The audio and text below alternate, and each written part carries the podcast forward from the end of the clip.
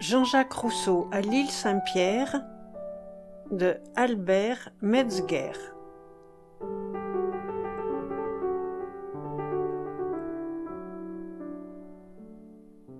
S'il est un asile calme et paisible, une retraite où la nature semble avoir groupé tous ses dons pour plaire à quelques rêveurs, c'est certes l'île Saint-Pierre. Quoiqu'elle n'ait que deux mille pas de long sur huit cents de large, et qu'elle ne domine le lac de Bienne que de quarante mètres à son point le plus élevé, elle ne laisse pas que d'offrir dans ce parcours si restreint la variété des sites les plus pittoresques. Du côté du midi, elle présente une pente douce, couverte de champs et de prairies. À l'orient, ses rives escarpées sont plantées de vignes. À son sommet s'élève un magnifique bois de chênes, aux sentiers ombreux, aux clairières toutes retentissantes du chant des oiseaux. D'abord, d'humbles moines, avec ce tact qui leur faisait aimer la solitude, s'y étaient rendus et avaient établi leur demeure. Plus tard, en 1485, quand le pape Innocent VIII supprima le couvent, leurs domaines passèrent aux chanoines de Berne, et, quand ces derniers furent sécularisés à leur tour, lors de la Réformation, leur propriété devint celle de l'hôpital de la ville, qui y établit un intendant et une auberge. C'est dans cette auberge que Jean-Jacques demeura pendant deux mois de l'année 1765. Jean-Jacques Rousseau, à cette époque, pouvait avoir quelque cinquante-trois ans. Mais, quoique cet âge le rendît encore relativement jeune, c'était déjà un vieillard, ruiné de santé, torturé par les conséquences physiques des vices de sa jeunesse. Quelque chose pourtant lui était resté de sa beauté première, la vivacité de son regard, tout nourri du feu de la pensée, et cette empreinte ineffaçable que le génie imprime au front de ceux qui l'inspirent. Du moins, ces brillantes facultés lui donnaient-elles quelque consolation au milieu de ses souffrances? Hélas, il ne nous est pas permis de le croire. Brisé de corps, Jean-Jacques était encore navré dans l'âme. À ces tortures physiques étaient venues se joindre les tortures morales. Quand il vint habiter l'île, il était triste et découragé. Déjà il avait lancé dans le monde son Émile et son contrat social, les deux livres qui devaient être pour le monde comme l'évangile de la Révolution. Et la France, que Louis XV vautrait dans la pourriture, avait répondu en l'expulsant de son territoire. Déjà il avait cru trouver la paix dans cette Suisse française, où il était né, où il avait aimé, où son père l'avait bercé, tout enfant, de la lecture saine et républicaine de Plutarque. Et Genève, à son tour, l'exilait pour ses Lettres de la montagne. Alors, il avait tourné ses regards vers le nord, et il allait se rendre à la cour de Frédéric II, où l'attendait la puissante protection du maréchal d'Écosse, George Case, quand un simple hasard le fixa à Saint-Pierre. Dans cette île, dont la solitude enchanteresse pouvait seule apporter quelque baume à ses chagrins et à son inquiétude. D'abord, il y arriva, s'isolant de tous et de tout. Puis, quand il s'y vit en paix, il fit venir successivement sa Thérèse, ses livres et ce qui lui appartenait.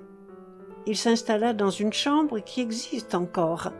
C'est une espèce de grande mansarde qui n'a plus rien d'authentique que son plafond à solives, son poêle de faïence, sa serrure et ses murs de plâtre, tout déchiquetés par le couteau des visiteurs, désireux d'y graver leur nom. Dans ce réduit, il avait fait placer un lit, son pupitre et quelques chaises. Ses livres, il les avait laissés emballer, tout heureux de n'avoir plus à s'occuper que des rêveries de sa pensée et de la contemplation de la nature, que personne après lui n'a mieux comprise ni mieux aimée. Dès le point du jour, il se levait, et son premier soin était de courir sur la terrasse de l'île, humer l'air salubre et frais, et planer des yeux sur l'horizon de ce beau lac, dont les rives et les montagnes qui le bordent enchantaient sa vue. Confession, partie 2, livre 11. Devant la magnificence des sites qui se représentaient à ses regards, sa pensée s'exaltait, et son amour de la nature allait jusqu'à lui faire dire qu'il n'est point de plus digne hommage à la divinité que cette admiration muette, excitée par la contemplation de ses œuvres, et qui ne s'exprime point par des actes développés. Après le déjeuner qu'il venait prendre chez lui, il se hâtait d'écrire quelques lettres, en rechignant, dit-il, et aspirant de toutes ses forces au moment où, libre de sa personne, il reprendrait sa course d'hier, inachevée ou interrompue. Malheur alors si, à ce moment si précieux, un visiteur importun se présente au seuil de sa demeure. Déjà, le philosophe a reconnu le pas d'un étranger. Il reste immobile, la clé de sa chambre, qu'il retire, rend l'accès de sa porte impossible. Avec mille précautions, il avance la tête, et par un trou formé par un nœud de bois enlevé, il épie le moment où l'étranger s'éloignera quelque peu, pour se glisser à pas furtifs jusqu'au poêle de faïence que je vous signalais tout à l'heure.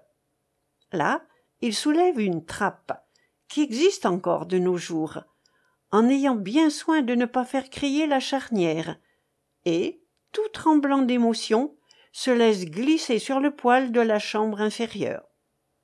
Cette chambre, aux parois de bois, sert aujourd'hui d'office au tenancier de l'hôtel.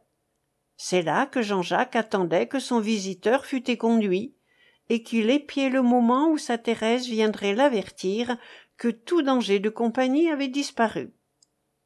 Avec quel bonheur le vieillard ne sortait-il pas de sa retraite Vous le voyez d'ici, avec sa robe d'arménien et son bonnet fourré, se promener au soleil, en portant son linné sous le bras, se couchant par terre auprès de quelques plantes et l'examinant avec la patience et la curiosité d'un botaniste.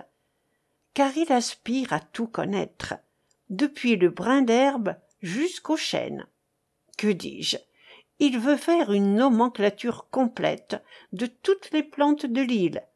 Et déjà, il caresse dans son esprit le titre un peu pédant de Flora Petrinsularis, qu'il donnera à son nouveau livre. Car la botanique était sa passion. C'est aux Charmettes, sous la direction de Claude Hannet, qu'il avait fait ses premières herborisations.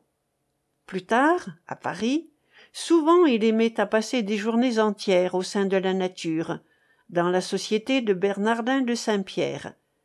Et maintenant qu'il était complètement libre, il s'adonnait avec enthousiasme à cette étude, devenue pour lui une véritable passion. Ce qu'il recherchait surtout dans cette occupation, c'était l'oisiveté. C'était l'absence de tout délire d'imagination.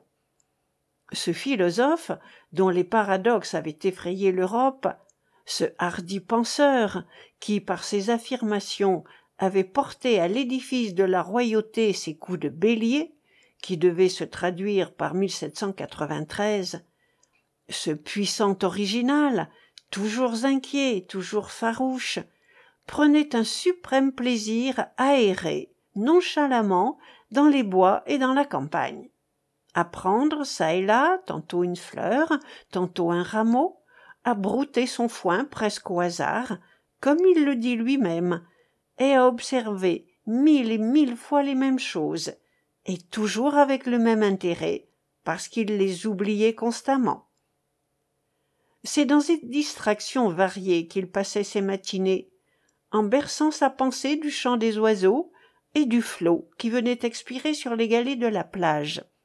Car l'île, à cette époque, n'avait pas encore sa ceinture de pierre, qui, commencée en 1770, ne fut achevée qu'en 1774, sous la direction de Jean Hunrich Spielmann de Villenaqueren, comme l'indique la pierre commémorative qui fait face à Glérès. À midi, on venait l'arracher à sa rêverie. Jean-Jacques prenait ses repas dans la petite cuisine, pavée de briques, qui livre le passage de sa chambre, et dont les buffets à provisions existent encore. De cette cuisine, ainsi que de la chambre du philosophe, la vue est splendide. Entre la langue de terre qui constitue le verger et les montagnes voisines, le lac passe comme un large filet d'argent, réfléchissant, aux beaux jours d'automne, l'azur du ciel et les bois d'alentour. L'eau exerce alors je ne sais quelle fascination par sa limpidité. Aussi le philosophe allait-il souvent, au sortir de table, se jeter dans un petit bateau que l'intendant ou receveur de l'île lui avait appris à mener avec une seule rame. Son bonheur était de se laisser aller au fil de l'eau. Il éprouvait un charme indicible à se sentir bercé par la vague, et son esprit ombrageux lui-même contribuait à ce bonheur relatif. Loin du regard des hommes, il se croyait à l'abri de leur méchanceté et de leur persécution. Et dans cet état, dit-il, il se livrait à des rêveries sans objet, et qui, pour être stupide, n'en étaient pas moins douces. Il s'éloignait quelquefois jusqu'à une demi-lieue de terre. Il eût voulu que ce lac fût l'océan, mais son pauvre chien n'aimait pas autant que lui ces longues stations sur l'eau. Aussi bornait il d'ordinaire son itinéraire à l'île des Lapins. Cette île, déjà au temps de Jean-Jacques, était considérablement entamée pour agrandir l'autre, et je suppose qu'avant peu d'années elle aura entièrement disparu, à cause de l'élargissement de l'île de Saint-Pierre et du remblai que ces travaux ont exigé dans ces dernières années. C'est sur le tertre de cette île que Rousseau aimait à se coucher, pour admirer tout à son aise la beauté du lac et des montagnes voisines, pour herboriser quelque peu, et pour se construire, par la pensée, une demeure imaginaire, comme un nouveau Robinson. Quand il pouvait y conduire sa Thérèse, la receveuse et ses sœurs, son bonheur était à son comble. Il n'eût pas cédé pour un royaume le droit de mener l'embarcation, car il avait remarqué que la receveuse, qui avait quelque aversion pour les trajets sur l'eau, même de courte durée, ne témoignait d'aucune crainte alors qu'elle était sous sa conduite. Quel triomphe encore pour lui quand le receveur, sur ses conseils, eût fait venir des lapins de Neuchâtel, et que lui, Jean-Jacques, put les mener à son île et suivre chaque jour les progrès de leur population. Pauvres lapins. De leur séjour, de leur présence sur cette butte, il ne reste plus aucune trace, et Jean-Jacques lui-même n'a jamais su leur sort, soit qu'ils aient été décimés par le froid, ou qu'ils aient passé dans la cuisine du receveur, ce qui est plus probable. Sur le versant méridional de l'île, et juste en face de celle des lapins, se trouve un banc de chétive apparence, que nul écrit ne recommande, et qu'ombrage à peine un jeune noyé. C'est sur ce banc que le philosophe aimait à venir rêver le soir, et surtout quand le lac était agité. Il prenait un plaisir singulier à voir les flots se briser à ses pieds, et à comparer le tumulte et la furie impuissante des éléments aux vains efforts que faisaient ses ennemis pour le troubler. Car il croyait toujours être le point de mire des persécutions de tous ses contemporains. Et il entretenait en lui cette disposition ombrageuse qui lui était naturelle, si bien qu'il ne craignit pas d'écrire un livre, je ne dirais pas pour sa justification, mais pour sa glorification personnelle. En effet, que nous présentent les confessions, sinon l'apologie de la vie de Rousseau? Trouvez une seule page où ne règne pas le moi, l'éternel moi, et dans laquelle l'auteur ne parle de sa personne. Et quel livre navrant que ce plaidoyer paradoxal en faveur du vice. Quel cynisme, quel mépris de l'amitié, de l'amour même, joint à la forme la plus magnifique que la phrase française ait jamais revêtue.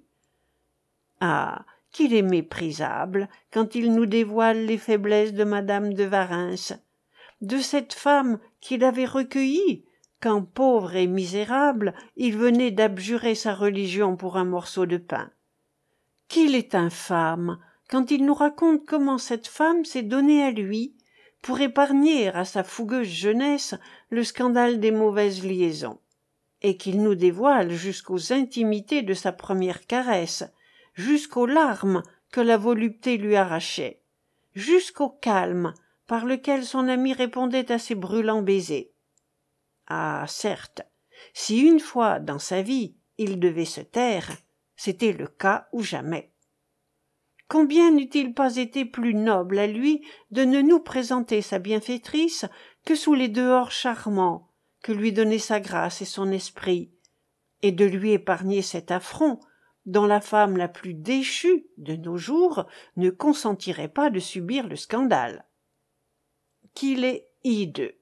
Quand avec un laisser-aller sans égal il nous raconte l'abandon de ses enfants. Ce n'était pas assez pour lui que de vivre avec une servante d'auberge. Les rejetons de ses tristes amours il fallut encore qu'il les léguât à l'opprobre de la société. Et pour tranquilliser sa conscience il lui suffit de se dire que puisque c'était l'usage à paris d'exposer les enfants il n'avait que faire de nourrir les siens. Aussi fit-il comme il le dit et envoya-t-il ces pauvres créatures aux enfants trouvés sans même se soucier de mettre à leur lange à son deuxième abandon une marque qui lui permit de les reconnaître plus tard. Mais surtout qu'il est petit quand au début de ses confessions il se glorifie de l'acte qu'il va faire et qu'il annonce comme unique en son genre. Un autre pourtant l'avait commis bien avant lui. C'était aussi un débauché dans sa jeunesse. C'était aussi un philosophe et un penseur illustre. Mais avant tout c'était un homme. Quand saint augustin fut arrivé par les larmes de sa mère à la connaissance du dieu un il ne rompit pas encore avec sa vie scandaleuse. Mais il vint le jour où l'énergique romain voulut mettre sa conduite en accord avec ses aspirations nouvelles. Et de ce jour il ne faillit plus. Et quand plus tard sur son siège épiscopal il voulut rendre compte de son passé à ses fidèles et au monde entier il écrivit lui aussi ses confessions. Mais il les écrivit comme un chrétien sait écrire dans un langage plein de fermeté et de pudeur en faisant abstraction de ses propres vertus et en ne reportant le mérite de sa régénération morale qu'à celui qui est la perfection même qu'à Dieu. Pour moi je ne connais pas de lecture plus profitable que celle des confessions du philosophe de Genève comparée à celle de l'évêque d'Hippone comme je ne connais qu'une expression à ce parallèle. L'admiration pour saint augustin et le blâme énergique pour rousseau. Mais qu'il nous soit permis de jeter un voile sur cette défaillance d'un grand esprit et d'accorder encore toute notre sympathie dans cette étude à ce vieillard si grand par la pensée et si respectable par ses malheurs la dernière page heureuse des confessions nous montre rousseau à l'île saint-pierre. Il n'y aspire qu'à la paix et il a un si vif désir d'y être toléré qu'il se trouve fort satisfait de la visite d'un bernois m kirchberger qui le surprend cueillant des pommes sur un grand arbre. Car ainsi qu'aux charmettes il aimait à s'occuper de la récolte des légumes et des fruits mais ce n'était plus le temps où l'adolescent sur deux grappes qu'il cueillait en mangeait une pour faire enrager sa maman comme il appelait madame de varens ni celui où jeune homme rayonnant de santé il s'ingéniait du haut de l'arbre où il était perché à envoyer un bouquet de cerises dans le sein de mademoiselle galley au moment où la délicieuse enfant reculait la tête en avançant son tablier d'autres préoccupations à présent agitent sa pensée celle de goûter pendant le reste de ses jours ce bonheur suffisant parfait et plein, dont il a joui constamment pendant les deux mois qu'il habite à Lille. Et pour assurer la paix de ces dernières années, il descend jusqu'aux souhaits les plus humiliants.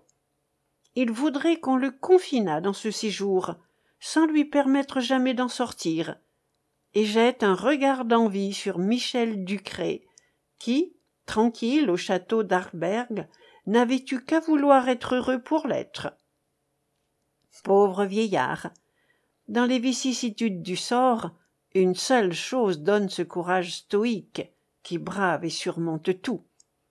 La conscience d'avoir mené une vie droite et austère, et de n'avoir pas failli à son devoir. Dans cette épreuve, ce n'est pas assez que d'avoir fait jaillir sur le monde la lumière de sa pensée. Il faut encore être un homme, et un honnête homme, et qui ne l'a pas été n'a pas le droit de se plaindre. En attendant que le philosophe entre dans cette crise douloureuse, qui ne finira qu'à sa mort, suivons-le dans les derniers jours de bonheur qu'il goûtera encore ici-bas. L'homme a couvert les flancs de l'île de sa riche végétation.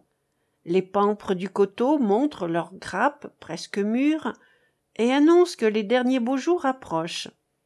L'ardente chaleur de l'été a disparu, et sous les rayons du soleil, le lac réfléchit ses rives dans son azur tiède et clair. Et, lorsque du sommet de l'île on promène son regard dans l'étendue, on tressaille d'admiration devant l'harmonie magnifique de ce tableau. Rousseau, dans ses derniers jours, profite encore de chaque rayon de soleil. Dès l'aurore, il parcourt l'île en se laissant aller à la rêverie délicieuse qui berçait son esprit. Quelquefois, dans ses promenades, les douces impressions de sa jeunesse, les charmettes et son hôtesse adorée, repassent dans son regard. Quelquefois, sa conscience, étouffée par le sophisme, se réveille et lui reproche l'abandon de ses enfants. Mais souvenir heureux et sombre remords, que lui importent toutes ces voix du passé, et ne lui suffit-il pas de se livrer à la rêverie nonchalante et indéterminée de sa pensée pour être heureux de ce bonheur relatif qu'il recherche? Le soir après ses éternelles promenades il aimait à mener la petite colonie sur la terrasse de l'île pour y respirer l'air du lac et la fraîcheur. On se reposait dans le pavillon on riait on causait. Jean-jacques même chantait de cette voix qui émerveillait les jeunes filles de motier puis on allait se coucher content de sa journée et n'en désirant qu'une semblable pour le lendemain ce pavillon existe encore. Reconstruit en il rassemble au jour de fête les paysans des villages voisins qui viennent y danser au son de quelque orchestre ambulant. Bien des sociétés y ont célébré le lien qui les unit. Bien des touristes y ont gravé leurs chiffres. Et il m'a été donné à moi humble voyageur de rencontrer là à trente lieues de la patrie des noms qui m'étaient familiers dans cette belle et malheureuse Alsace, dont je suis fier d'être l'un des enfants. Quand on a visité dans ses moindres détails la chambre de Rousseau, et que, debout dans le verger, on contemple la partie ancienne de l'auberge, qui se termine à droite par une tourelle, l'âme déborde de pitié et de mélancolie. Oui, de pitié, car on plaint cet homme d'avoir coulé une si triste destinée. Oui, de mélancolie, car on sent d'une façon poignante le néant de l'être humain et de la gloire qu'il engendre. On voudrait se faire illusion. On se figure voir Jean-Jacques se montrant aux fenêtres entr'ouvertes. On croit entendre ses pas résonner dans la chambre on voudrait se faire accroire qu'il a terminé ses jours dans cette paisible retraite, et que ses cendres reposent dans quelque vallon qu'il aurait choisi lui-même. Mais on ne peut se dérober au sentiment de la réalité. Rousseau n'est plus là. Chassé par un ordre de Berne, il essaya en vain de détourner le coup qui le frappait. Puis, à l'entrée de l'hiver, quitta cette île Saint-Pierre qu'il ne devait plus revoir. Nous n'avons pas à le suivre dans les séjours qu'il fit successivement à Bienne, à Woton, chez Hume, au château de Trie, près de Gisors, à Lyon, à Grenoble, à Paris, et enfin à Ermenonville, où il mourut le 7 juillet 1778. Mais nous pouvons penser que bien souvent Jean-Jacques, aux heures de découragement, comme aux heures de bonheur, reporta sa pensée, pleine de regrets, sur cette île où il avait coulé de si beaux jours, et qu'il se la représentait, sortant des eaux pures du lac, verte et souriante, avec sa maison bien abritée contre le vent, d'où l'on peut voir, au beau soir d'automne, les roses du couchant naître sur les glaciers lointains des Alpes bernoises.